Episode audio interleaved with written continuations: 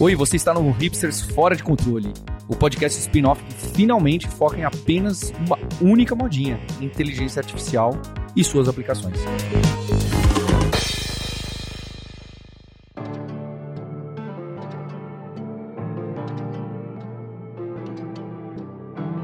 Olá, hipsters! Bem-vindas, bem-vindos a mais um episódio do spin-off do seu podcast favorito. Esse é o Hipsters Fora de Controle, em que a gente traz entrevistas, conversas, notícias, dicas de ferramentas, explorações aí sobre como a IA está mudando ou vai mudar e vai seguir mudando aqui o dia a dia de todo mundo. Eu sou o Marcos Mendes e aqui hoje comigo, como sempre, tem Fabrício Carraro, viajante poliglota, host do podcast Deve Sem Fronteiras, Program Manager da Alura, autor de IA e da newsletter Fora de Controle, que se você ainda não se inscreveu, você perdeu duas edições já, então passa na descrição, pega o link e se inscreva. Fabrício, tudo bem?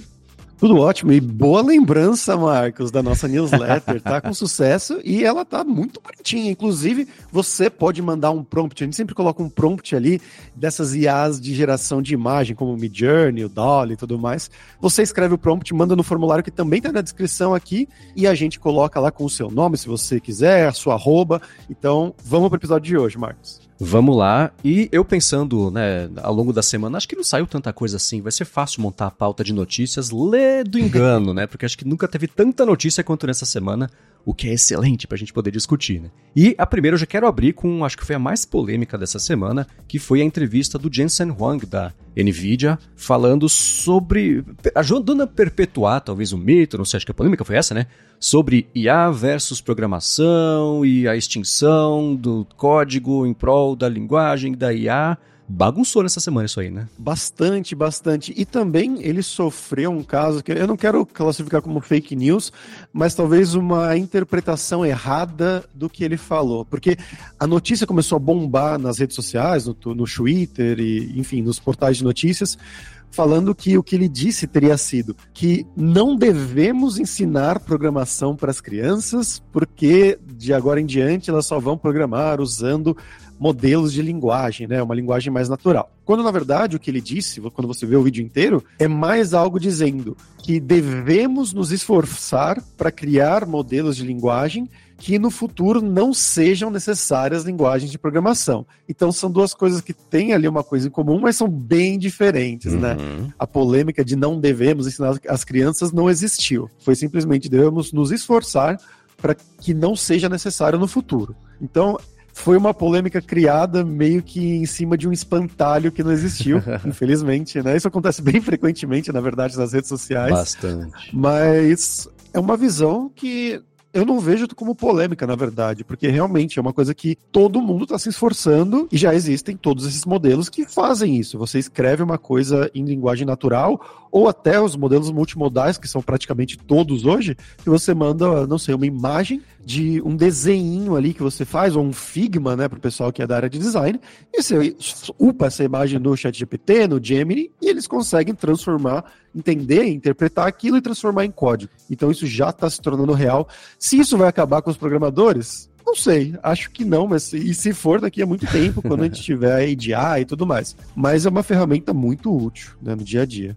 Sim. Analisando exatamente o que ele disse, eu vejo com otimismo. Tem um jeito que dá para distorcer e ser pessimista. Distorce para ficar bravo com o que ele falou, que foi o que ele disse, né? É um comportamento padrão É. da web, na verdade, isso. Exato. Mas olhando por esse lado, eu entendo, faz sentido e gosto dessa ideia de que você vai, no fim das contas, com os modelos, reduzir a barreira de entrada para a criação de mais coisas. né? Vai ter, no fim das contas, mais pessoas ligadas à programação fazendo produtos, projetos, softwares, etc. Com a vantagem de quem souber de fato programar raiz ali, vai ter o benefício de ter mais controle sobre o projeto, vai saber mais das possibilidades, né? Então eu acho que isso ajuda o mercado, porque se todo mundo souber o que é possível fazer com programação, a pessoa pode começar alguma coisa e passa a bola para frente para alguém que tenha mais conhecimento, um mais profundo, para avançar o projeto. Então, eu sei que esse talvez seja um, um ponto de vista otimista demais sobre essa, não sei, a, a otimização do mercado e etc.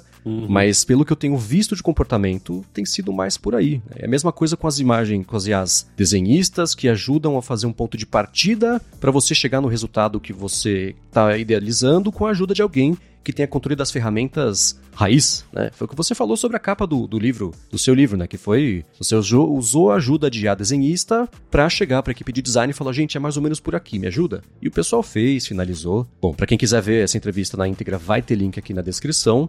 E essa foi a semana das parcerias, né? Que a gente viu serem anunciadas. A Perplexity, que a gente comentou aqui algumas vezes, anunciou uma parceria com a Eleven Labs, que vai desempenhar um papel importante na segunda parte do episódio de hoje, por sinal. E a Level Labs é aquela é, ferramenta de IA que ajuda a fazer dublagens e traduções na voz da pessoa, etc. É, deepfakes de voz. Basicamente isso. Aí tem o otimismo e o pessimismo de da ferramenta, né? Mas agora eles, a Perplexity, que é basicamente uma IA de, de, de busca super bacana, super eficiente, junto com a Level Labs, lançaram um podcast diário que é narrado com as vozes geradas lá pela IA. Vou deixar o link na descrição aqui. Eu achei bem interessante, bem eficiente. O acabamento do podcast é, é muito bacana. Tem aí, de novo, né, o risco de concorrer com os podcasts raízes diários de notícias feitos por seres humanos, mas ainda assim eu acho que é o tipo de coisa que a gente vai passar a ver com cada vez mais frequência. Aí, e, e que concorra, na verdade, que concorra, porque isso daí, é, não sei, ter um limite de mercado para podcasts isso já seria, acho que, além do que a gente quer regular, né? Então a gente vai deixar o link para esse podcast aqui na descrição também. E também da Level Labs, eles anunciaram uma outra parceria com o Pika, com o Pika, né? Que ganhou uma ferramenta de lip sync, né? Essa eu ganhei acesso, é um acesso aqui. Agradecer ao Nick, lá do, do Twitter, que me deu, fez o contato né, com a Paica para me dar o acesso a essa ferramenta. E tá fraco. Tá bem fraco. Ah, é. Foi, eu achei interessante, tá? Eles estão indo nesse sentido. Tem várias empresas, inclusive a próxima notícia provavelmente vai ser sobre isso também, né? Uhum. Mas é muito pequeno ainda. Eles deixam você criar ali um lip sync de 3 segundos num teste, uma imagem de teste deles. Então, é uma primeira versão, claro, e não fica tão bom assim. A gente viu algumas que eles mesmos postaram, né, lá na, no, no site deles, da Paica, só que fica médio. Ainda tá numa primeira fase. Tá, é, é assim, eu, isso parece ser uma coisa meio constante da Paica, né? Porque é. eles, quando anunciaram a ferramenta de criação de, de prompt para fazer vídeo, também uma coisa super bem acabada, avançada, a gente, nos primeiros testes, viu que foi uma seleção bem minuciosa do, do, dos vídeos que deram certo para poder mostrar ali, que no dia a dia mesmo, e também super limitado, acho que também eram 3 segundos da geração de vídeo, então dá para entender que eles estão muito orgulhosos do trabalho que eles vêm fazendo e estão lançando talvez um pouquinho antes do que poderia ter lançado e fazer um pouco mais de barulho aí, com a ferramenta mais bem acabada, mas também a gente vai deixar aqui na descrição para quem quiser dar mais piadinha.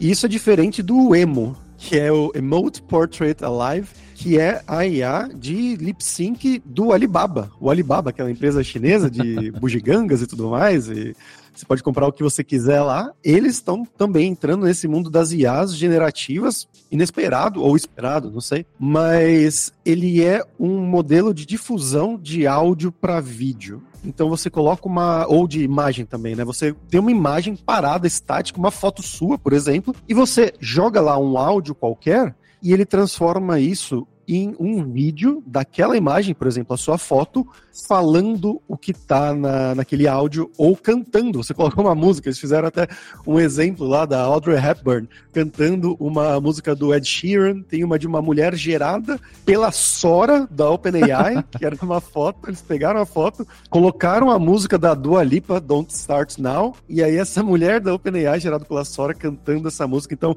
tá tudo conectado ali, então ficou bem legal. E esse diferente diferente do, do modelo de lip sync da, da Paika, esse ficou muito bom. Eu achei muito impressionante, porque o lábio fica perfeito, o vídeo fica numa qualidade muito boa, assim. Claro que você, em alguns momentos, você nota que é uma coisa feita por IA, mas eu acho que para muitas pessoas passaria despercebido. E principalmente a parte da fala. A da cantoria, né? A pessoa cantando, fica um pouco mais perceptível, porque eles fazem alguns movimentos um pouco rápidos demais em algum momento, mas o da pessoa falando ficou bem impressionante. E tem um da Mona Lisa fazendo um monólogo.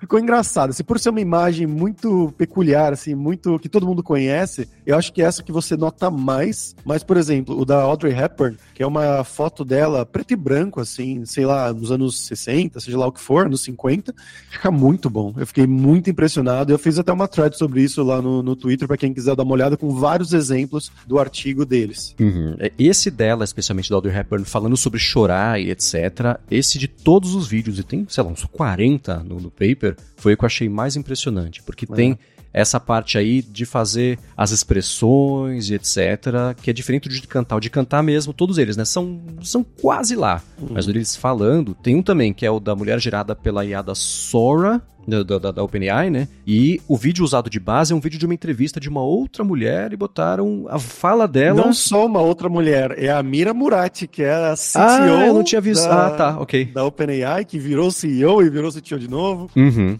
Então, é, esses eu achei bem impressionantes, o acabamento é muito bom. E a gente também, é claro, vai deixar aqui na descrição do episódio. E essa acho que pode ser uma notícia rápida, é a seguinte, a Automatic, que é a dona do WordPress, do Tumblr, ainda falando sobre parcerias, né? Ela fez uma parceria com a OpenAI para que todo o conteúdo gerado pelas pessoas no WordPress e no Tumblr, isso possa ser usado para o treinamento dos modelos da OpenAI. Isso como não poderia deixar de ser, né? Causou uma certa polêmica, muita gente rejeitou essa decisão, né, da Automatic, e é uma coisa opt-out, então, eh, eu não sou muito fã de coisas opt-out, né? Você liga e quem não gostar que desligue. Mas tudo bem, é uma decisão deles aí, mas também tá nessa, nessa sequência de parcerias que a gente tem visto aí ao longo desses últimos dias, especialmente, envolvendo especialmente a geração de conteúdo e treinamento de modelos.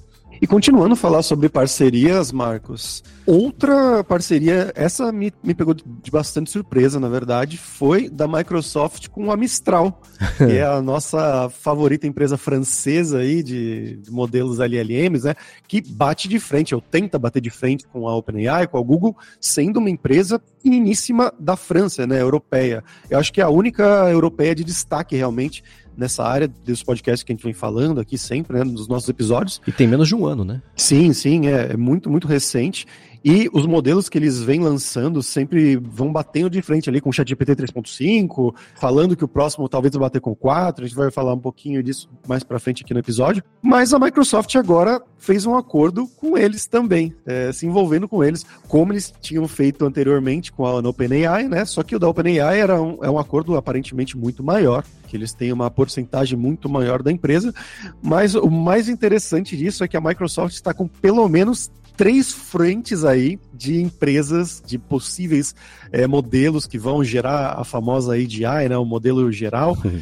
a própria Microsoft com um time interno trabalhando nisso, a OpenAI e agora a Mistral, né, começando essa relação também. Então eles, tão, eles não estão colocando todos os ovos deles numa cesta só. Já estão com pelo menos três que a gente saiba. É, eu tô achando muito curioso esse jeito novo, especialmente da Microsoft se envolver com as tecnologias incipientes, porque ah, se fosse há 3, 4 anos, ia ser o quê? A Microsoft tinha comprado a OpenAI, ia comprar a Mistral e ia se fortalecer aí. É. Como o mercado não está muito propício para isso, né? Ela teve maior dificuldade para comprar a Blizzard, por exemplo. A gente viu a Adobe não conseguindo comprar a Figma. Tem uma tensão muito grande em cima disso. O Facebook também teve problemas para tentar comprar uma, uma, uma, startup lá de conteúdos imersivos para fortalecer o, o, o, ecossistema do Quest. Então, o que a Microsoft está fazendo são parcerias tem 49% da OpenAI e está usando os modelos. E com isso, ela fez o quê? Ela garantiu que a OpenAI não fazia parcerias com concorrentes da Microsoft. Tem agora essa da Mistral, então ela está cercando o mercado do mesmo jeito. Uhum. E eu fico curioso para saber quando que o FTC, que regulamenta o mercado lá nos Estados Unidos, tudo bem que a Mistral é francesa, mas ainda assim, vocês entenderam, né? Vai olhar para isso e falar, tá, isso aqui também tem cheiro de anticompetitividade. Vamos dar uma espiadinha para ver o que acontece? então, e a Microsoft é escolada em anticompetitividade, que ela quase foi quebrada em duas lá nos anos 90, num processo lá do governo americano por conta do EA, Windows. Vai ter o link na descrição aqui para quem quiser refrescar a memória sobre isso. Mas essa é a parte cética. A parte boa é que assim, né, a gente vê, por exemplo, os frutos positivos da parceria entre a Microsoft e a OpenAI, então dá para ter esperança de que vai acontecer uma coisa parecida com a Mistral, vai ajudar eles a acelerarem, a correrem, a terem mais base, mais mais poder mesmo de, de computador ali para evoluir os modelos deles. Então, olhando por esse lado, fico bem otimista e curioso para ver daqui a seis meses como é que isso vai ter acelerado a operação da Mistral para trazer os produtos pra gente, como aconteceu até recentemente, né? Ela anunciou tanto um chatbot, é um, é um jeito muito redutor, redutivo de falar sobre isso. Um chat GPT dela, que é o LeChat, achei excelente o nome, e o modelo Mistral Large também, né? Exatamente. Esse Mistral Large, o pessoal já meio que estava esperando, né, que a Mistral lançasse alguma coisa. E, bom, parece ser bom, parece ser legal. Ele, nos benchmarks ali, ele passa a maioria dos modelos que a gente fala que não são o GPT-4 aqui, né? Então, Llama 2, o GPT 3,5, o Gemini Pro, o Claude, mas ele ainda está atrás do, do GPT-4, né? Na, um dos benchmarks que eles publicaram lá no paper deles foi que o GPT-4 ficou com 86,4% de avaliação e o Large ficou em segundo lugar com 81,2%. Por exemplo, o Gemini Pro está com 71.8, então está bem abaixo do Mistral Large, só que o Gemini Pro, ele não é o modelo Large, né? O modelo Large seria o Gemini Ultra, só que não está liberado, só o pessoal da Google tem acesso a isso, então ainda não deu para eles compararem é, nesse sentido. Mas ele tem a vantagem que agora ele está aberto com muitos mais idiomas do que antes, e ele tem a janela de contexto dele de 32 mil tokens atualmente, que, bom, é, depois de ver Gemini, depois de ver Claude, é um pouco abaixo do esperado, né? É bonitinho. É, tipo, ele tá ali ainda no. Eu acho que eles miraram no, no GPT-4, né? Que tava nesse sentido aí de 16K, 32K. E aí, só que depois veio o Gemini Pro que estraçalhou tudo isso com essa janela potencial de um milhão, né? O Gemini Pro 1.5, janela de um milhão de tokens, que é um absurdo. Ou mesmo o Claude, que também já está a 200k há um bom tempo, aí, há alguns meses. Mas é, eu usei o, o Lechat um pouquinho, brinquei ali com ele e eu achei ele legal, eu achei ele bom. Ele respondeu melhor do que o Gemini Pro. Eu fiz aquela uma pegadinha que eu tinha visto em inglês em algum lugar aí das internets, que é o que pesa mais? Um quilo de penas ou uma libra de aço? Né? E a gente fez isso em diferentes modelos para comparar. O GPT-4 responde corretamente, falando que um quilo de penas pesa mais, porque quilo é mais do que libras, né? Então, um quilo de penas dá mais ou menos 2,2 libras, alguma coisa assim. Então, as penas pesam mais. O GPT-4 conseguiu fazer o cálculo ali sem problema e respondeu corretamente. O Gemini Pro respondeu errado, falou que os dois pesam a mesma coisa. Então ali ele caiu nessa pegadinha. E o Lechat, ele respondeu corretamente também, conseguiu fazer o cálculo, então ele foi melhor do que o Gemini Pro realmente nessa resposta. Porém, quando eu perguntei para o Lechat, Lechat, que modelo você está usando agora? Ele me deu uma resposta muito curiosa, que foi, eu estou utilizando um modelo é, GPT 3,5. E a gente ficou um pouco perplexo, como assim? E aí eu até perguntei, você tem certeza? Ele, sim, sim, eu tenho certeza. E aí eu abri uma nova janela lá, uma nova janela de chat com o LeChat, e eu fiz a mesma pergunta novamente. E ele falou, eu estou usando o modelo Microsoft Azure. Tem certeza? Tenho certeza. então ele começou a alucinar, e isso mostra uma coisa que o Guilherme Silveira falou no chat que a gente tem lá, que muito provavelmente esses modelos aí estão sendo treinados usando IA, usando os modelos GPT 3,5, provavelmente, Azure, todos esses aí, para gerar texto, para ele entender como que esses modelos falam e para ele se auto-treinar, que vai cair naquele numa conversa que a gente teve algumas vezes aqui de modelos treinando modelos, IA treinando IA, que isso pode cair num inferno que nada vai ser real e tudo vai ser uma coisa um pouco meio que mal feita e pode entrar num, num mundo que todas as respostas vão ser meio que malucas geradas por IA e não vão fazer sentido. Não sabemos, mas tem aí um ponto positivo e um ponto negativo desse LeChat. Esse risco é uma coisa que o Cory Doctorow, que é um cara das antigas aí, de quando tinha Zine na internet, ele tem um boing boing, ele chama de enshitification da internet, é esse, esse risco de acontecer. E dando um spoiler do papo que a gente vai bater já já, esse é um risco que aumenta um pouco em modelos treinados em modelos open source. Para saber por quê, é só escutar aqui a segunda parte do episódio. Mas sim, né, tá aí uma comprovação de que pelo menos esse risco mesmo existe de o, o treinamento do modelo acabar atrapalhando o desempenho do próprio modelo e, bom, você fez o teste perfeito e ele caiu feito um patinho, né? Igual o que um é uma patinho, pena. Né? Mas, putz, é assim, primeiros dias de disponibilidade, são problemas que a gente sabe que vão passar a acontecer, que é que nem o caso lá do Google gerando as imagens diversas quando não precisava, que inclusive nessa semana o CEO do Google, Sundar Pichai, mandou um e-mail lá, comendo chicote, falou, gente, inaceitável que isso aconteça, fez o trabalho dele, né? Mas eles estão correndo para fazer isso acontecer. E antes de passar para a próxima notícia, uma dica também de podcast para galera escutar. Na semana passada, o podcast Hard Fork do New York Times, e o pessoal entrevistou o Demis Hassabis, que é o CEO da DeepMind, ele falou justamente sobre o Gemini e sobre o lance de um milhão de tokens de contexto. Ele falou: ó, quando você manda a primeira pergunta, né? Se você usar esse um milhão de tokens, leva uns minutos para ele mastigar tudo, entender. Feito isso, vai que vai. Então tem isso. E ele não deu detalhes técnicos, claro, né? Eles perguntaram, ele falou: não, um dia a gente explica. Então a gente vai ter que esperar um pouquinho mais para saber como é que foi isso aí. Mas tá aí, o link vai estar tá aqui na descrição. E falando sobre o Google, eles lançaram, anunciaram, né? Lançaram não, anunciaram o Genie, que é um foundation model lá que permite que você crie jogos 2D por meio ou de prompts ou do envio de uma imagem conceitual da parte gráfica ali de como é que seria esse jogo que esbarra um pouquinho na origem da própria DeepMind, né? Porque é o Alpha, o AlphaGo, na verdade, foi treinado com jogos de Atari, etc. Mas tá aí uma IA que cria esses joguinhos 2D, bem basicão, deu pra ver no é. vídeo, mas ainda assim interessante. E eles falam que, assim como o Sora, ele é um world model, né? Ele é um modelo de mundo. Ele tenta entender o mundo a partir desses treinamentos deles. Eles falam que foi treinado em mais de 200 mil horas de jogos de plataforma 2D, só que a diferença do quando você compara com o Sora, por exemplo, o Sora são vídeos e esse daqui você pode ter um personagem lá dentro, né? Você pode interagir com esse mundo. Mas bem interessante mesmo, vamos ver os próximos passos dessa, dessa IA. E mais uma parceria, hoje é o podcast realmente das parcerias, Marcos. foi da Figure AI. E essa também é, me pegou um pouco de surpresa e uma surpresa, eu acho que positiva até para quem jogou Detroit Become Human, que foi várias empresas, e não só empresas, é, pessoas físicas até, colocaram um investimento, fizeram uma parceria com a Figure AI, que é uma empresa de robótica com IA. Ou seja, eles querem robôs que pensem. Então aí quem está pensando em Skynet é o primeiro passo. É a Figure AI, provavelmente. E quem está por trás disso foi principalmente essas empresas todas aí que a gente fala todo o programa aqui. OpenAI, Microsoft, Nvidia, o próprio Jeff Bezos, pessoa física, também investiu uma grana.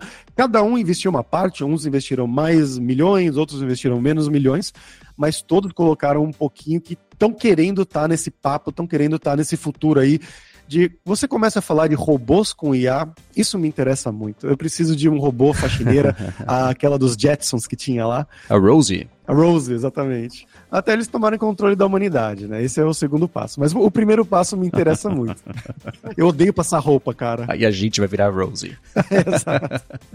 É, e nessa pegada, mais um link para vocês, mais uma conversa. Nesses dias, o Lex Friedman entrevistou o ex-CEO da Boston Dynamics, que tem aqueles robôs Atlas que fizeram uma confusão, Sim. e ele tá agora com uma IA, uma startup que vai tratar sobre IA mesmo, e essa relação com robótica. Mas tá aí, você falou, né? O pessoal fez a vaquinha, essa vaquinha deu 600 75 milhões de dólares aí do projeto juntando, né? OpenAI, Nvidia, Microsoft, é etc. pouco, né? Milhões, eu acho que se você com B de bola, para robô eu acho que é pouco, mas é um primeiro passo interessante. Uhum. E uma notícia que chamou a atenção, eu acho achei bem interessante também nessa semana, foi a Klarna, que é figurinha carimbada, parece sempre ou é assunto ou o pessoal que trabalha lá no, no seu podcast, né? Deve Sem Fronteiras, a Klarna é sempre assunto lá. É, quando é da Suécia, ou é Klarna ou é Spotify, geralmente.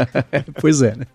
Mas eles são uma empresa de, de, de cobrança, parte de movimentação financeira, etc. E eles adotaram IA usando o chat GPT no sistema de suporte deles, 24 horas que é fluente em 35 idiomas para conversar com o pessoal e os resultados foram interessantes. Eles falaram que o assistente deles teve quase 2 milhões e meio de conversas, o que é o equivalente a 700 pessoas que trabalham em tempo integral, né? Então é significativo. E os resultados foram problemas resolvidos sete vezes mais rápido, teve uma queda de 25% em pedidos repetidos e também eles mediram lá e falaram que a satisfação dos clientes permaneceu estável. Com essa, e eu não quero soar insensível, mas para a gente passar rápido aqui, economia que seria de 700 funcionários, o que é bastante. Eu acho que esse, pelo menos que a gente viu de ter saído de notícia, não é exatamente estudo, mas acho que é o mais significativo com maior quantidade de resultados relevantes e importantes aí para adoção de, desse tipo de, de IA, né?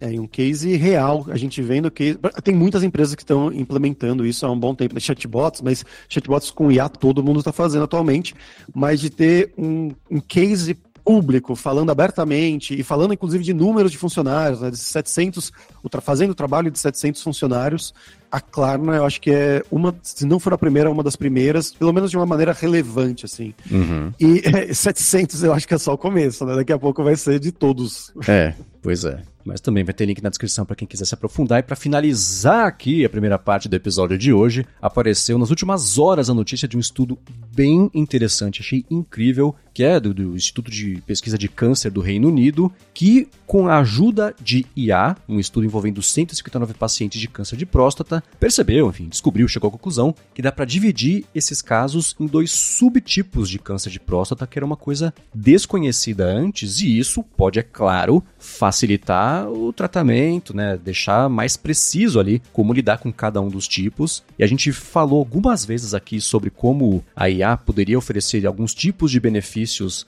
para pesquisa e, enfim, cura de doenças. E tá aí, acho que também, né? Assim como o da Klarna foi uma das mais relevantes que a gente viu daquele segmento, essa aqui da descoberta de dois subtipos de câncer para câncer de próstata, sem dúvida, é uma das que mais me chama atenção até hoje nesse assunto de IA e saúde. Com certeza, né? E é uma parte que a gente vem falando bastante, né? Dessa análise de exames de imagens, principalmente, né? De como eles vão conseguir perceber isso e eles percebem muito melhor do que um olho humano. Ou potencialmente podem perceber muito melhor do que um olho humano, com certeza, né? E isso é uma coisa, é, eu acho o pessoal de casa, para eles entenderem, não sei se vocês percebem a importância ou a grandeza disso. É um tipo de câncer que todo mundo agora, até agora pensava que era, ah, é uma coisa só. E agora eles perceberam que são duas coisas diferentes, que podem ter tratamentos otimizados diferentes personalizados para cada um dos tipos, com um potencial de cura maior para cada um dos tipos se a gente personalizar esse tratamento.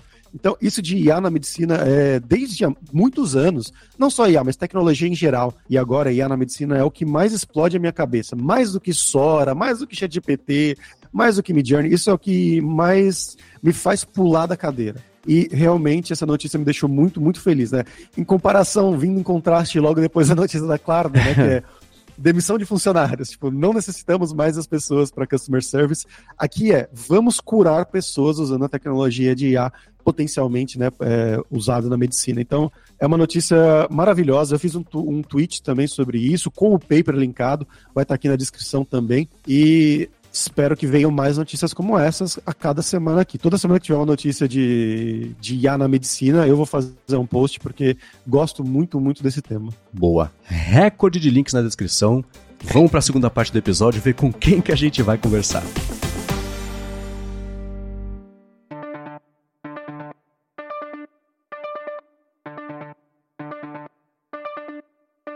Bom, para essa segunda parte aqui do episódio, a gente tem pela frente um papo bem legal, bem interessante, com o Rafael Rafailov, que é estudante, pesquisador de Stanford, e publicou no ano passado um paper de uma tecnologia que o Felipe Eloar já vai comentar, chamada DPO. Então a gente vai falar sobre ela rapidinho aqui para a gente ter o contexto e já mergulhar, não fazer o cara explicar pela milésima vez o que, que é, a gente poder usar esse tempo para ele explorar outros assuntos, a gente vai conversar sobre o DPO, e aí sim vamos pro papo. E um último recado antes da gente ir pro papo é o seguinte: se você quiser acompanhar a conversa original em inglês, você pode passar aqui na descrição que vai ter, porque a que a gente vai ter a seguir foi traduzida com a impressionante, por sinal, ajuda do Eleven Labs. Então tá por aqui o Fabrício Carraro, né, que vocês acabaram de vir, e também Felipe Lauar de volta, é da casa aqui já o Felipe Lauar, de volta ao podcast, engenheiro de Machine Learning e host também do podcast Vida com IA. Beleza, Felipe? Beleza, Marcos. Então vamos lá, o que, que é o DPO? Então, explicando rapidinho o que, é o DPO, eu acho que antes a gente tem que entender o que, que ele está substituindo, né? Então, quando a gente treina esses Large Language Models, né, tipo o modelo tipo ChatGPT, o Llama, o Mistral, a gente tem um último passo do treinamento que chama RLHF, que é Reinforcement Learning with Human Feedback. A gente basicamente vai estar tá alinhando a resposta que esse modelo está dando com uma recompensa humana. Qual que é o problema de fazer isso? Tipo, você precisa de muitos dados para você poder fazer o modelo entender como que o humano gostaria da resposta. Qual que foi a ideia deles? A gente vai ter um segundo modelo que vai dizer o quão bom está essa resposta. É um modelo de recompensa.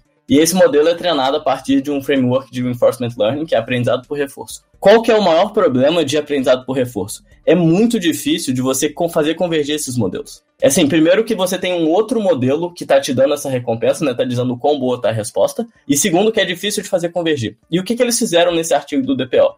Eles acharam uma derivação matemática da fórmula que esse segundo modelo que está dando a recompensa, ou seja, dizendo quão boa está sendo a resposta, eles acharam uma derivação matemática disso para achar uma fórmula fechada que vai dizer o quão boa está a resposta comparado com outra. Então, tipo, essa é a ideia do DPO. E por que, que ele é tão bom? Em vez de você precisar de um segundo modelo para dizer o quão bom tá, o que também é difícil fazer convergir, porque você tem que também treinar esse segundo modelo, que com o tempo ele vai ficando melhor, dando essa recompensa. Você tem essa fórmula matemática que já é boa desde o início, você não precisa de treinar, então é mais fácil, mais rápido, e aparentemente funciona tão bem quanto ou ainda melhor. E aí, essa foi a ideia do paper e tá todo mundo usando. Hoje em dia, tipo, todos os modelos são treinados usando DPO quando a gente quer fazer alinhamento. Então, se eu entendi direito, na verdade, é como se você estivesse embutindo o modelo de recompensa direto lá por meio de uma fórmula matemática ao modelo que você está treinando.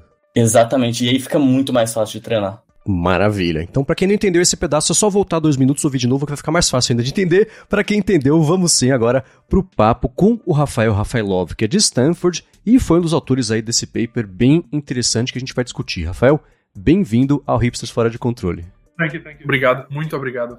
Então, Rafael, eu tenho a primeira pergunta aqui para você. Eu só quero que você se apresente para a gente e conte como você entrou nesse mundo da, da inteligência artificial e conte sobre o seu background.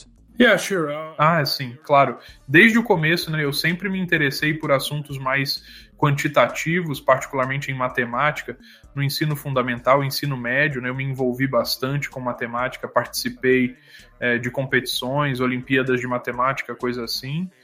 E na carreira eu queria fazer coisas altamente quantitativas, matematicamente e cientificamente, mas também que tivessem um certo impacto. E eu também senti que matemática pura era uma coisa um pouco isolada, não tinha um impacto de verdade no mundo e as pessoas acho que também não se importavam muito. Então, na formação, eu estudei estatística e matemática aplicada. Dali eu trabalhei em finanças e modelagem quantitativa por uns anos, mas eu também perdi o interesse. E, de novo, eu senti que o meu impacto era meio limitado só às empresas com quem eu trabalhava. E eu queria fazer coisas mais amplas, de maior impacto técnico. Por isso, eu voltei para a graduação para tentar explorar isso mais a fundo. No começo, eu dei uma patinada, porque eu não sabia exatamente para qual direção eu queria ir. Trabalhei com visão computacional, mexi até com genômica. No final, eu me achei na área de aprendizado por reforço, porque eu acho que aprendizagem por reforço e o processo de tomada de decisão são questões fundamentalmente matemáticas, e de certa forma também os problemas mais difíceis em inteligência artificial. Mas eu também acho que elas fundamentalmente representam o que é inteligência artificial. Seres inteligentes, sejam eles biológicos ou artificiais, precisam saber tomar decisões, precisam ter a capacidade de avaliar decisões, precisam saber planejar, precisam entender o mundo ao redor e reagir de uma forma ou de outra. Então, eu basicamente comecei a trabalhar com aprendizado por reforço. É, eu costumava mexer muito com aprendizado por reforço clássico, aprendizado por reforço com base em modelos. Isso até mais ou menos a metade do ano passado, quando os modelos fundacionais decolaram. E depois que isso aconteceu, o RLHF, o RR essas coisas se tornaram uma peça fundamental do sucesso dessa era de modelos fundacionais. E esse era o campo no qual eu estava trabalhando, e eu já tinha uma certa experiência, e isso se transferiu meio naturalmente para o trabalho envolvendo o processo de decisão e aprendizado por reforço, e aprendizado por imitação e coisas assim para modelos fundacionais, fosse linguagem, difusão, linguagem visual e etc. Isso de um lado. E do outro lado, ao mesmo tempo, curiosamente, existe agora essa tendência de usar modelos fundacionais para o processo de tomada de decisão, tipo em modelos fundacionais de larga escala para robótica. Então é com isso que eu divido o meu tempo. Metade é para o trabalho mais voltado a problemas de tomada de decisão e de RLHF, e a outra metade vai para como usar isso em inteligência incorporada e robótica. Alex. E Rafael, se eu puder fazer uma pergunta, de onde que veio a ideia do DPO? Yeah, so... Sim, uh, foi um caminho meio confuso. Nós estávamos trabalhando em um projeto que era basicamente um exercício de red teaming para detecção de modelos de linguagem. A ideia era assim: vocês devem conhecer os detectores de modelos de linguagem, em que temos diferentes métodos para identificar se um texto foi escrito por um humano ou não. A ideia era bem simples: se poderíamos usar aprendizado por reforço para mascarar um modelo de linguagem e se dava para tornar esse modelo indetectável. E assim, existe todo um contexto de ajuste de distribuições e aprendizado por reforço, coisas tipo aprendizado por imitação generativo ou padrão, e existe também toda uma literatura sobre aprendizado por reforço inverso. A ideia é que se no fim das contas as distribuições forem equivalentes, você não consegue distinguir entre elas. Então, basicamente, a intenção era demonstrar que a detecção com aprendizado por reforço não é uma coisa factível no longo prazo. Essa era mais ou menos a ideia. A gente estava usando muito dos pipelines clássicos de aprendizado por reforço e LLMs.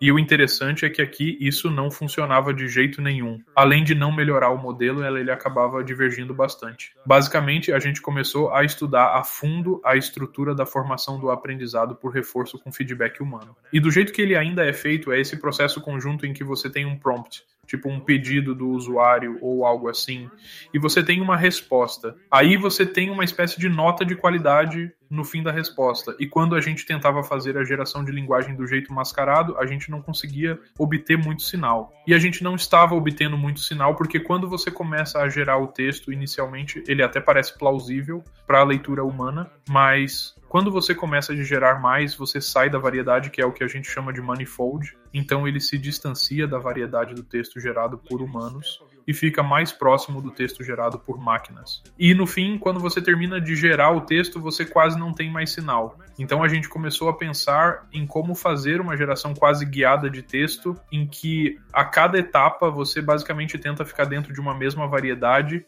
tentando não divergir, como se fosse usando o método de otimização de política proximal. E aí a gente começou a olhar para essa ideia de um modelo de recompensa autorregressivo. E basicamente, se você calcular a linearização log basicamente da política otimizada em cada token, o resultado é uma espécie de equação otimizada que é a base do DPO. Você basicamente chega no modelo ideal somando o modelo base e a recompensa.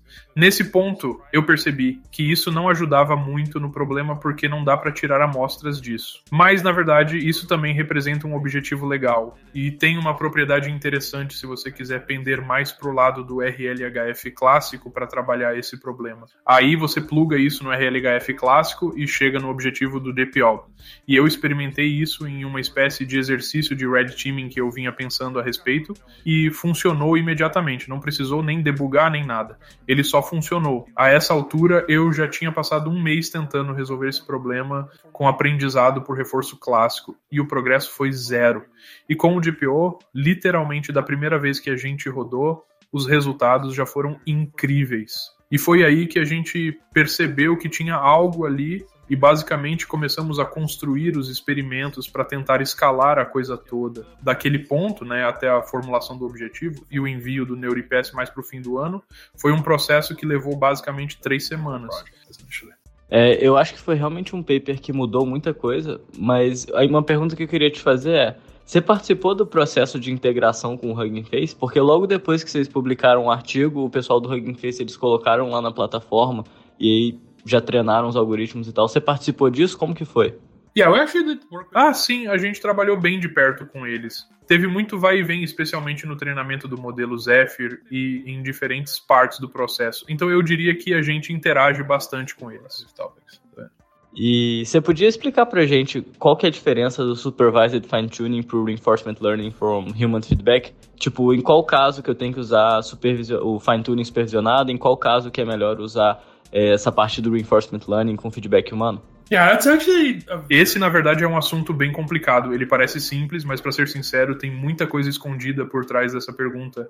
Já faz um tempo que vem rolando um debate sobre a própria necessidade da camada de aprendizado por reforço com feedback humano, se os dados forem de uma qualidade muito alta. Se a gente tiver muitos desses dados, a gente consegue treinar um modelo só com isso e pronto? Eu acho que existem duas respostas para isso.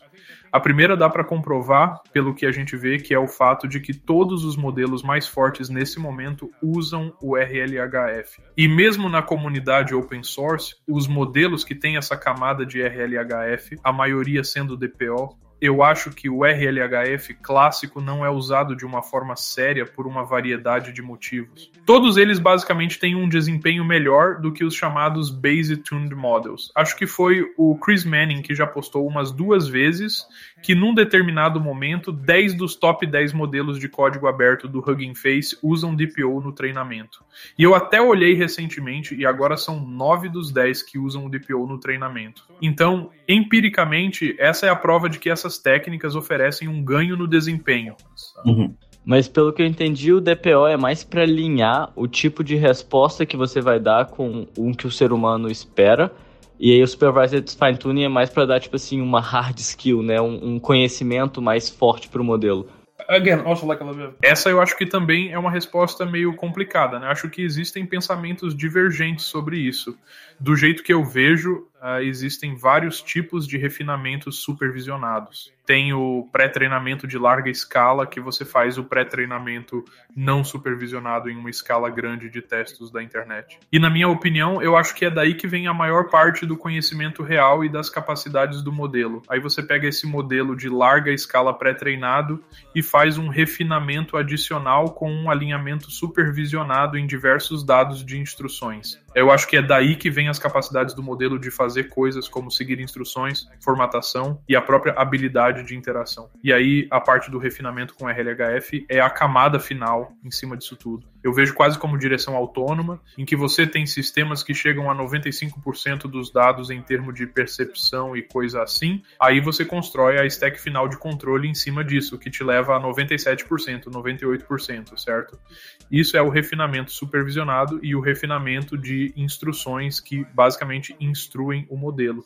E o RLHF é basicamente esse 1%, 2% final das capacidades. Mas na verdade, isso é bem importante porque no caso do carro, você não pode ter um sistema autônomo com taxa de sucesso de 98%, eles precisam ter 99,9%. Da mesma maneira, eu acho que você não consegue ter um produto bem sucedido com 98%. Basicamente, você precisa que ele seja útil, você precisa que ele siga as instruções do usuário, que seja fácil de usar e acho que muito disso vem do RLHF. E tipo, a OpenAI basicamente produtificou o ChatGPT. Eles tinham modelos antes disso que não eram produtificados no sentido comercial de produto, em parte porque eu acho que eles não eram necessariamente fáceis de usar ou muito úteis eles não obedeciam tanto, fazendo exatamente o que era pedido, etc. E todos esses modelos provavelmente tinham a mesma capacidade do chat GPT, mas não eram tão fáceis de interagir. É mais a capacidade de falar com os humanos e realmente ter uma conversa que eu acho que os modelos ganharam com esse aprendizado usando o RLHF. Pelo menos eu acho. Yeah, think... É, acho que você poderia provavelmente falar com os modelos de instrução. E tem modelos de instrução por aí que não usam RLHF e que você provavelmente consegue conversar ou consegue dar tarefas para ele fazer e eles provavelmente fazem parte disso. Mas eu acho que a, a qualidade das respostas e o quão precisamente ele segue as suas instruções uh, vão ser perceptivelmente inferiores e a experiência também será consideravelmente pior para o usuário sem o pipeline do RLHF. Então, eu, eu acho que isso é uma coisa meio geral para o pipeline do RLHF, do jeito que ele é feito na análise de produto e coisa assim. E eu acho que essa é uma questão mais geral, de que você pode basicamente mexer no seu modelo do jeito que você quiser com base base no feedback, certo? E geralmente o feedback é sobre se ele fez uma coisa ou se respondeu o que eu perguntei. Você pode dar feedback de múltiplas formas, certo? Você pode dar feedback sobre a fatualidade de algo. E existem alguns estudos sobre isso, de marcar uma resposta como uma alucinação ou marcar uma resposta como uma coisa correta. Você pode dar esse feedback e usando o pipeline de treinamento com RLHF você vê melhoras na fatualidade do modelo. Você pode dar feedback com base em raciocínio, planejamento e por aí vai.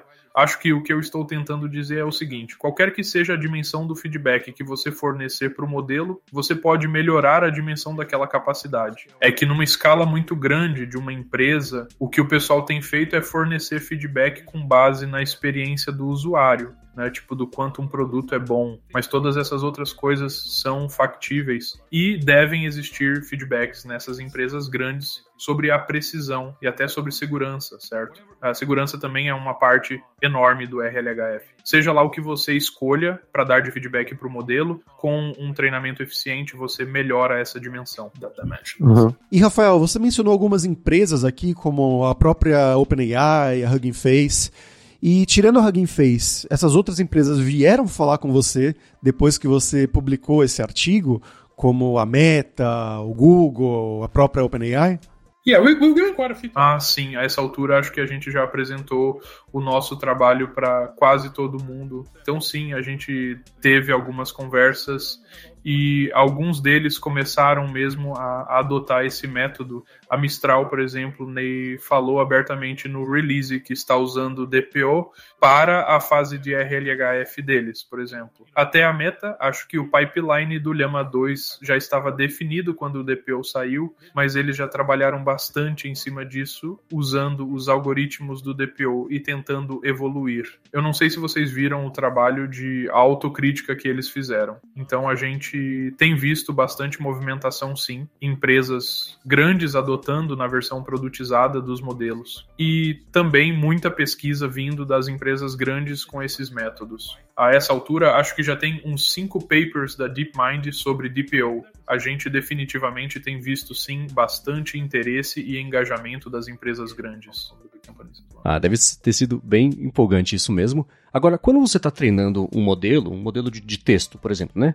Tem várias aplicações. Você pode pedir para ele inventar alguma coisa, pode pedir para ele resumir alguma coisa, sugerir coisas novas de um texto que já existe, ou exercício clássico né, de classificação, análise de sentimento. Mas o que eu quero saber é o seguinte: existem situações em que o DPO é mais eficiente do que em outras situações, ou ele é uma coisa meio homogênea aí para todo caso?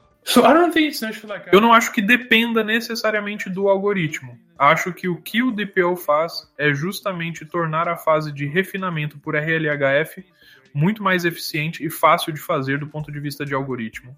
Mas acho que a resposta central da sua pergunta é que depende muito da qualidade dos dados.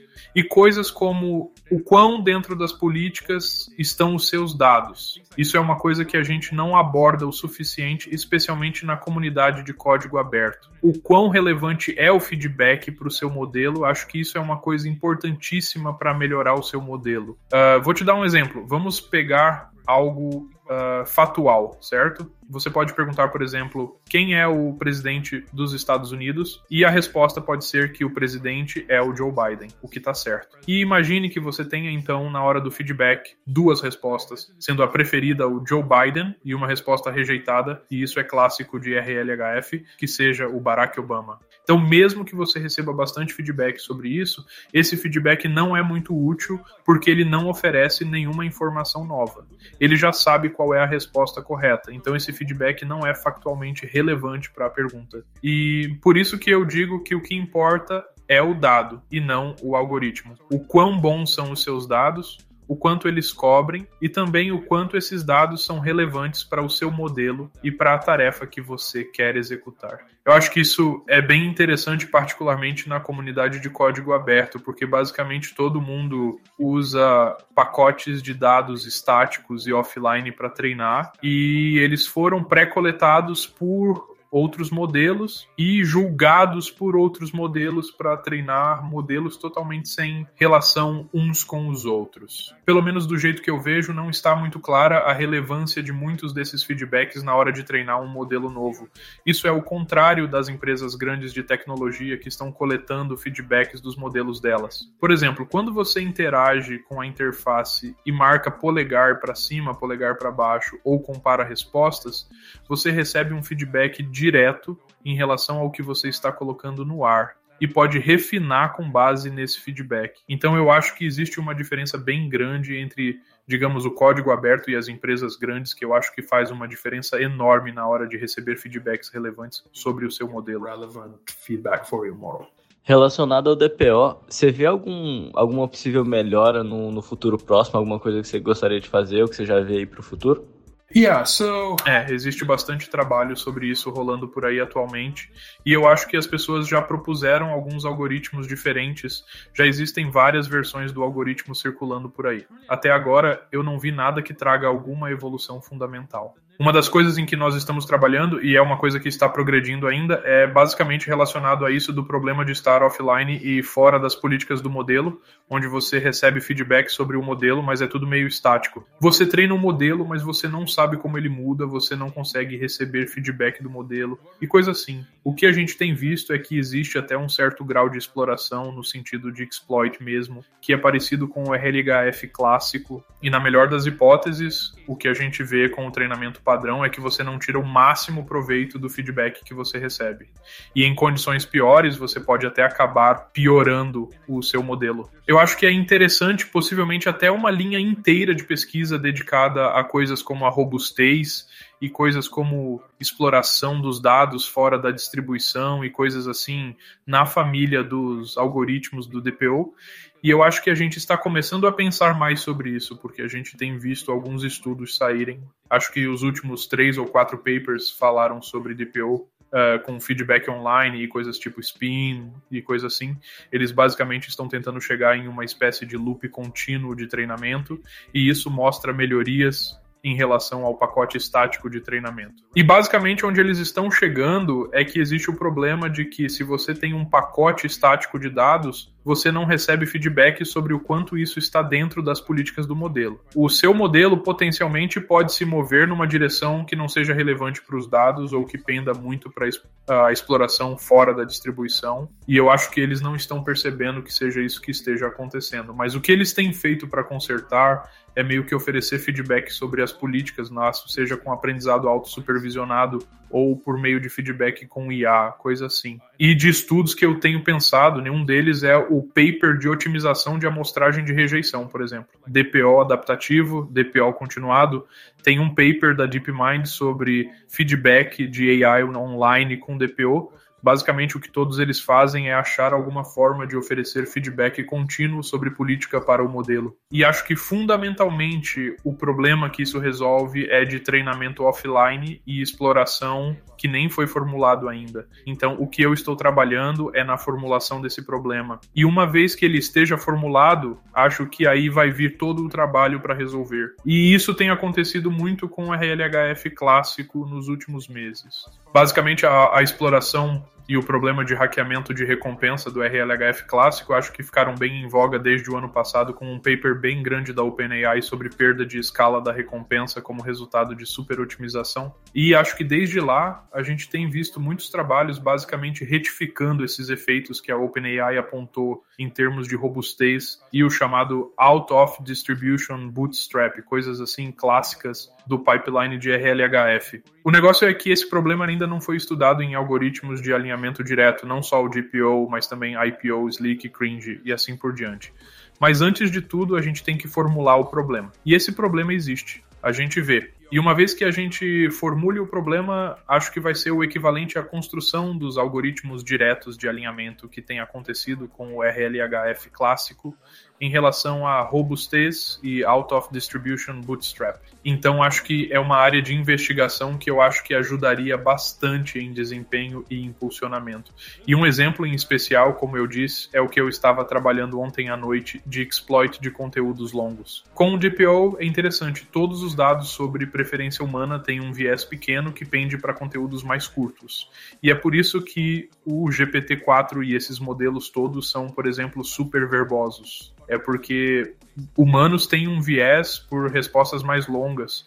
E, curiosamente, o que a gente está vendo é que os modelos com DPO tendem a ficar mais verbosos também. Tem um gráfico bem interessante que o Peter lhe compartilhou no Twitter, em que você tem as métricas de avaliação automática no eixo Y e comprimento no eixo X dá para ver uma melhora nos modelos fortes que são de código aberto, em que eles se equivalem aos modelos fechados em performance absoluta. Mas, numa base corrigida de comprimento, eles são basicamente a metade em termos de desempenho. E, e basicamente uh, o, que, o que isso aponta é que o GPT-4 ele tem toda essa verbosidade dele que é conhecida e os outros modelos todos estão hackeando essa preferência. Uh, o que a gente trabalhou é que basicamente a gente tem essa versão normalizada do DPO e, por exemplo, numa base de comprimento corrigida, a gente melhora o desempenho em 15 a 20%. Então a gente está começando a resolver esse problema de treinamento offline, exploração e bootstrapping. E mesmo na primeira passagem a gente vê mudanças nessa verbosidade e a gente tem visto ganhos enormes. Então eu acho que se a gente se comprometer a trabalhar bastante na robustez do RLHF, acho que dá para ter ganhos enormes nisso também. Uh, I think there's a lot to be gained there as well. Ah, bacana. E vocês, você comentou agora um pouquinho que chegou no DPO meio por acidente, né? Naquele exercício de red teaming e etc. Hum? E foram é, três semanas que levou entre você começar até publicar o paper, é isso mesmo? E o que eu quero saber de verdade é o seguinte, né? É, como é que foi a reação da comunidade quando vocês publicaram esse paper? Vocês viram já o DPO ser adotado aí de forma ampla, logo de cara? Ou foi uma coisa que o pessoal ficou meio com o pé atrás? A reação foi assim, nossa, óbvio que tinha que ser isso? Ou foi mais de surpresa de como que vocês chegaram nisso que ninguém tinha conseguido ainda? Yeah, basically like ah, from the model... Sim, entre o começo da exploração com o modelo e o envio do paper foi um intervalo de três semanas, basicamente. Quando o paper saiu, a gente até viu algumas reações, mas não foi nada grande. A OpenAI já vinha seguindo o pipeline clássico de RLHF há anos, e eles passaram bastante tempo aperfeiçoando ele e fazendo ajustes, porque ele é um componente-chave enorme para a produtificação desses modelos. Eu acho que a comunidade ficou super focada que esse era o jeito certo de se fazer as coisas. Ninguém estava pensando fora da caixa, e eu acho que houve um ceticismo grande sobre coisas que não fossem o que a OpenAI estava fazendo, porque já que eles estavam fazendo as coisas do jeito deles há anos, é porque elas funcionavam. Esse era o sentimento geral até uns seis meses atrás. Eu não acho que o DPO tenha sido o primeiro algoritmo que tentou sair um pouco do, do pipeline do RLHF. Vieram algumas coisas antes que eu diria que agiam menos no princípio do modelo, eram métodos mais ad hoc que não funcionavam muito bem. E eles aí não estavam despertando muito interesse, né? Então, o começo foi meio lento, até despertar a curiosidade da comunidade. Quando ele decolou mesmo, foi quando o Hugging Face se interessou e a gente colaborou com eles. E eles fizeram o modelo Zephyr e viram uma melhora de desempenho super, super forte. E acho que a essa altura, né, se a comunidade ele não estava muito satisfeita com o pipeline do RLHF e não estava tirando o desempenho que ela queria. Aí o Hugging Face fez o Zephyr e era rápido e fácil e simples, e eles viram um ganho enorme em desempenho Acho que foi aí que as pessoas começaram a se interessar, mas as coisas começaram a mudar de verdade quando a Mistral basicamente adotou o DPO. Os modelos Mistral foram explicitamente treinados com o DPO. Eles não detalham o treinamento, mas eu parto da premissa de que é basicamente o mesmo pipeline. Mas basicamente eles viram também resultados fortes, modelos bem competitivos e eles usaram o algoritmo. Essa altura, isso eu acho que foi aí que o resto da comunidade mergulhou e mais empresas grandes começaram a, a adotar. E foi tipo, como é aquele ditado, primeiro vai devagar e depois vai de repente, digo, foram inúmeros passos para fazer a bola rolar. A gente teve a, a, adoção do Hugging Face, que levou um pouco de tempo com as idas e vindas, e aí a gente teve a, a adoção do Mistral, e a essa altura todo mundo já começou a, a usar. O interesse foi meio é, exponencial, então eu acho que é, precisou de um pouco de trabalho e precisou de algumas idas e vindas para a comunidade adotar, mas foi. Olha. O Felipe te perguntou agora um pouquinho sobre como é que você vê né, isso aí se encaminhando. O que eu quero saber, eu fico curioso para saber, assim, de um modo mais geral, o que, que vem te empolgando nesse mundo da pesquisa, de machine learning, AI. A pergunta é, de quem está escutando aqui o podcast, no que, que a galera também devia estar tá prestando atenção aí que você acha empolgante? Yeah, so, uh, Uma coisa que eu venho dizendo há uns meses, que eu já não sei se é relevante, é que para mim modelos de linguagem são o passado, multimodalidade é o presente e agentes são o futuro. Eu acho que multimodalidade, a capacidade multimodal igual ao que a gente tem visto sair por aí, é uma coisa chave e está passando por um boom nesse momento. Então a gente vem trabalhando nesses eixos. A gente desenvolveu o DPO para modelos de visão e de linguagem, basicamente usando feedback humano para alinhar as modalidades e fazer o grounding da geração da linguagem e de visão. Então, coisas como, por exemplo, GPT-4 Vision e coisas tipo o Lava. E a gente viu resultados excelentes disso, né? Tem um estudo que a gente vai publicar em breve que mostra que a gente conseguiu reduzir uh, alucinações visuais em mais da metade. E isso ainda é só de um esforço acadêmico inicial. Né? A gente está tentando fazer prova de conceito e não de treinar em escala de verdade. E mesmo com um pacote pequeno de dados, um esforço pequeno de treinamento, a gente melhorou o Lava 1.5, que é o estado da arte, e reduziu metade das alucinações. Multiplicando isso por 5, acho que dá para reduzir para 5% de alucinações, ou remover 95% delas, ou coisa assim. São resultados bem fortes. Outro paper que acho que pouca gente notou ainda, mas que eu acho que é uma pesquisa excelente que a gente fez, é de uh, DPO uh, para modelos de difusão modelos de difusão de texto para imagem. A gente pegou o SDXL, o Stable Diffusion XL, e pegamos o pacote de dados PicaPic, que é um pacote público de feedback humano para geração de imagens. A gente desenvolveu um algoritmo totalmente novo para direcionar RLHF para essas coisas, o que tem um nome até parecido, mas basicamente o algoritmo, a derivação matemática mesmo, é uma coisa completamente diferente, porque o processo de difusão é bem diferente de um modelo autorregressivo. Em difusão, você pode estimar probabilidades diretamente, por exemplo. Então não é a mesma coisa. Você tem que criar um pipeline completamente diferente e um conceito completamente diferente das coisas. Mas a gente fez isso e funciona surpreendentemente bem. Eu recomendo muito que vocês deem uma olhada nesse paper. Você não só tem um ganho de desempenho sobre o modelo base em termos de avaliação humana, mas mesmo em artefatos incômodos de difusão, tipo as mãos estranhas, olhos estranhos, dentes desalinhados, coisa assim, muitas dessas coisas simplesmente desaparecem. As pessoas se incomodam muito com isso, então no treinamento elas sempre dão notas negativas para essas coisas. E aí quando você treina com RLHF, isso desaparece. Você fica com mãos e tudo natural. E nas avaliações feitas por humanos com trabalho de código aberto, modelos de código aberto, dados de código aberto, a gente igualou ou superou o Midjourney com esse treinamento de RLHF. Ah, esse foi um resultado super forte que eu acho que a comunidade ainda não absorveu. E eu acho que também continuar construindo as modalidades. Acho que geração de música e geração de voz estão prontos para coisas como alinhamento, RLHF e Human in the Loop. Tem um paper de aprendizado por reforço de música que o Google publicou recentemente, em que eles usam RLHF clássico, mas esse é um caso perfeito para DPO e esses algoritmos de alinhamento. Os dados, infelizmente, não são públicos, mas esse é um caso bem claro de valor e que, que eles mostram melhorias significativas em aprovação de humanos e engajamento com geração de música. E essa é outra coisa.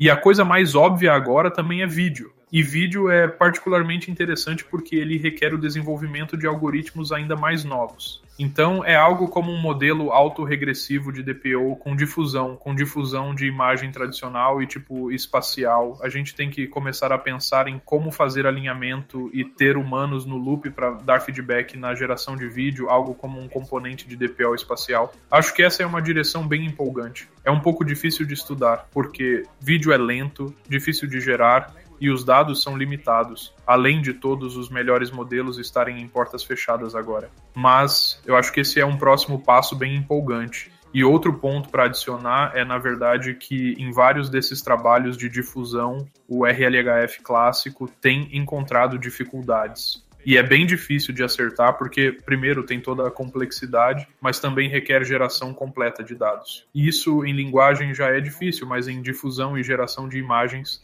é exponencialmente mais difícil. E eu acho que, por exemplo, esse, esse paper de DPO para difusão que a gente fez, acho que ele passa por cima né, de todo esse negócio de RLHF. Em linguagem, o RLHF clássico veio e a gente meio que foi competindo, mas no espaço de difusão de imagem, basicamente tem alguns esforços de RLHF que são bem incipientes. A gente fez isso com DPO e basicamente já é uma ordem de magnitude melhor do que tudo o que existia. E e só recentemente o RLHF clássico tentou alcançar com o que a gente veio fazendo em difusão, mas tem sido difícil e caro para eles, eu acho. Então pode ser assim com vídeo também. Eu acho que o RLHF clássico para vídeo será um processo bem doloroso, não vai escalar e acho que o processo mais eficiente de feedback vai ser com human in the loop, mais offline, como é o DPO, more offline like, DPO Esse modelo de difusão ele é open source? Ele está publicado no Hugging Face? Yeah, yeah. É, é tudo público. A base do código já foi até integrada com as bibliotecas de difusão, então você consegue encontrar reimplementações do código, tá tudo público. O SDXL é público, o dataset é público e a gente lançou alguns checkpoints também, eu acho. Então já dá para brincar com isso tudo. E como que tá sendo essa sensação para você de estar tá na academia, é, com essa guerra que tá tendo hoje em dia entre a academia e as big techs, né, que tipo é, as Big Techs estão fazendo praticamente tudo que é ligado ao estado da arte, porque eles têm muito mais GPU, muito mais poder de cálculo e dados também. E ao mesmo tempo eles não publicam quase nada, às vezes publica só o modelo, mas os dados não é, não é publicado, né? Você, você vê a Google e o OpenAI que o Technical Report não bota quase nenhuma informação. Como que está sendo isso para você? Yeah, honestly speaking, é. Honestamente, eu acho que o meio acadêmico tá bem complicado. E eu acho que muita gente tá se questionando se quer continuar assim e o lugar da academia em geral. Sendo totalmente franco, tem sido frustrante tentar fazer pesquisa no meio acadêmico e esquece recursos. A gente não tem acesso a algumas coisas nem para estudá-las. Sabe, existem tantas coisas que poderiam nos interessar e a gente não consegue nem ter acesso aos setups. Por exemplo, uma coisa que eu venho pensando é sobre personalização. Como a gente faz personalização, mas a gente não tem acesso a esse feedback. A gente não tem acesso a usuários individuais. A gente não consegue avaliar os usuários individualmente. E eu venho falando bastante com as empresas que fazem isso e que estão nesse tipo de mercado. E elas estão super ativas fazendo pesquisas e lançando essas ideias que eu venho discutindo com elas. E elas, surpreendentemente, aliás, surpreendentemente não, elas funcionam. Mas ao mesmo tempo, elas não estão dispostas a publicar nada e não estão dispostas a compartilhar resultados. Então, de um ponto de vista acadêmico, a gente não consegue nem estudar essas coisas. Por isso, muitas dessas pesquisas não são nem possíveis para fazer no meio acadêmico nesse sentido. E eu acho que as pesquisas mais valiosas, especialmente as pesquisas feitas de forma aberta, ao invés de a portas fechadas, são valiosas. A outra questão é definitivamente o fato de que o meio acadêmico tem bem menos recursos. A capacidade de computação é menor até do que muitas startups e isso fundamentalmente estrangula o passo do desenvolvimento. Sabe, pesquisa raramente funciona desse jeito que eu descrevi, em que a gente tentou e funcionou de primeira. Existe uma certa direção de exploração, de falha, de tentar coisas diferentes. E só de ter a capacidade, né, de tipo dar o pontapé inicial em 20 coisas e ver o que acontece, isso é muito valioso, ter a oportunidade de iterar rápido e conseguir fazer as coisas mesmo numa escala ainda que pequena, é valioso para avaliar as ideias e iterar rápido sobre elas. Então tem sido frustrante. E a gente está tentando fazer pesquisa no meio acadêmico, né? Mas muito das pesquisas acadêmicas acabam sendo o que a OpenAI fez no ano passado. A gente tenta alcançar isso ou fazer algo que a OpenAI vem fazendo, só que com um centésimo dos recursos. E tipo, você pretende continuar na academia? Porque eu imagino que agora você deve ter várias ofertas de trabalho, né? Yeah, I said like. Ah, eu venho passando por essa frustração com o meio acadêmico, né? Eu acho que eu prefiro manter as minhas opções abertas e ver no que dá. Eu gostaria fundamentalmente de fazer minha pesquisa em aberto, mas infelizmente acho que isso está cada vez mais difícil de fazer com machine learning. Então é isso que eu venho buscando pessoalmente no momento, né? Fazer a pesquisa que eu quero fazer e ter a possibilidade de atingir um certo nível de escala é, estudando problemas que importam, né, mas fazendo isso de um jeito aberto, compartilhando resultados e fazendo ciência. Mas como eu disse, acho que está ficando cada vez mais difícil de fazer isso. Se vocês tiverem sugestões, sou todo ouvidos. Talvez a Hugging fez, porque eu acho que eles vão continuar com open source por mais tempo, né? Até porque, meio que pra sempre, até porque é o modelo de negócio deles. Mas não tanto a Mistral, eu acho, porque eles começaram em, em com essa open source e tal, publicando os modelos e, e os, tudo mais. Só que eu acho que com o tempo eles vão cada vez mais fechar e não publicar mais tanta coisa, até que chegar ao ponto que eles não vão publicar mais nenhum modelo, nenhum peso, e só vão soltar os modelos que já não estão mais performando tão bem, que é o que as outras empresas estão fazendo, né?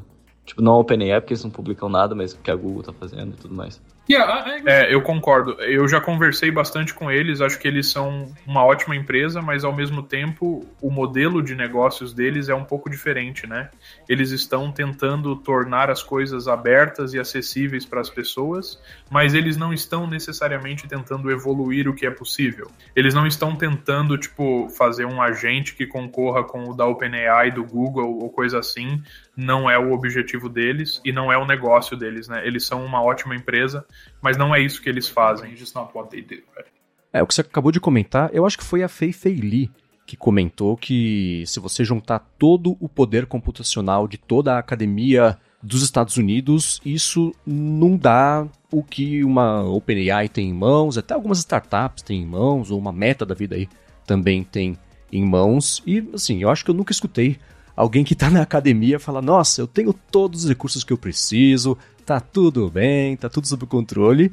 Por outro lado, não é uma coisa que você está dizendo assim, não, eu vou entrar na academia e eu sabia qual que ia ser o esquema. Né? Você está me dizendo que parece, pelo menos se eu entendi direito, que está ficando progressivamente mais desafiador, né? Isso é um problema, né? É, e eu acho que a minha maior preocupação é que essa trajetória continue assim.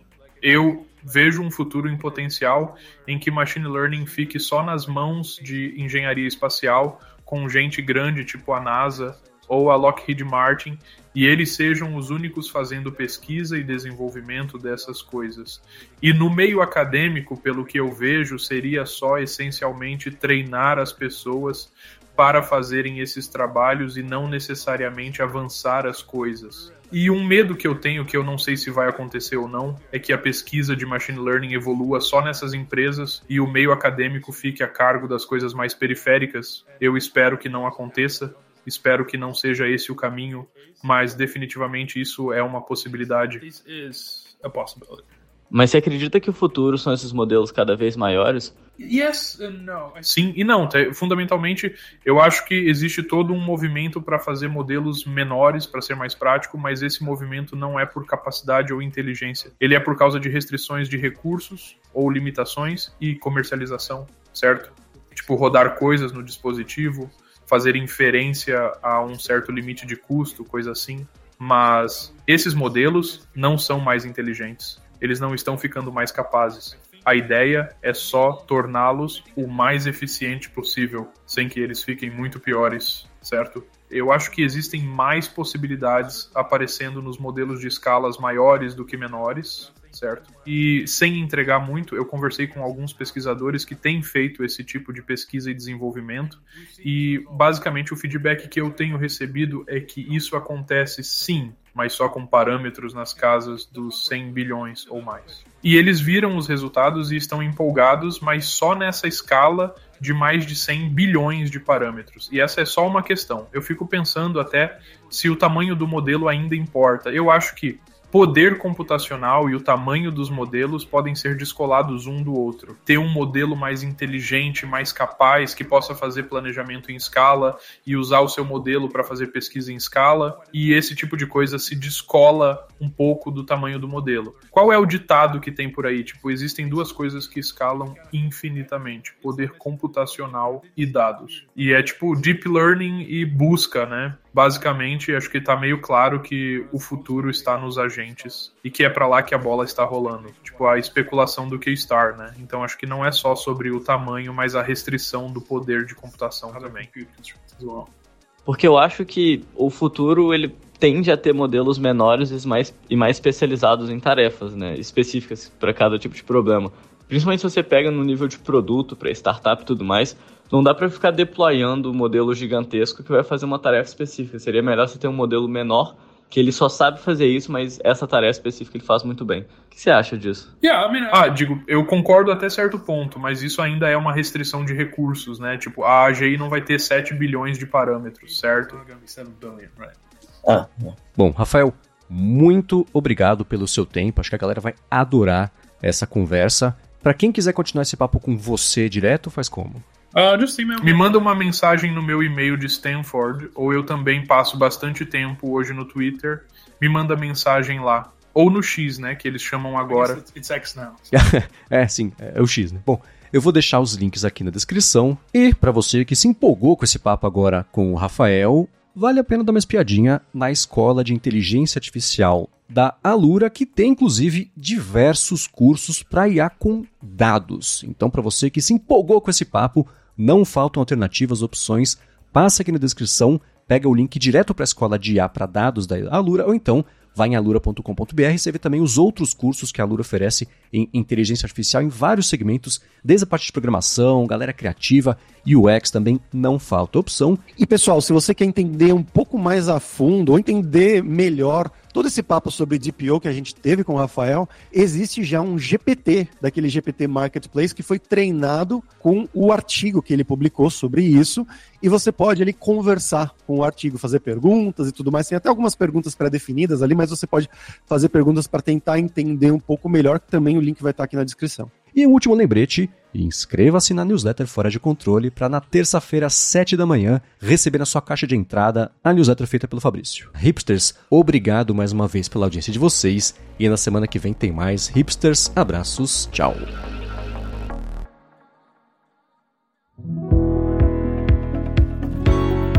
Este podcast foi produzido pela Alura. Mergulhe em tecnologia. E Faculdade FIAP Let's Rock the Future. Edição Rede Gigahertz de Podcasts.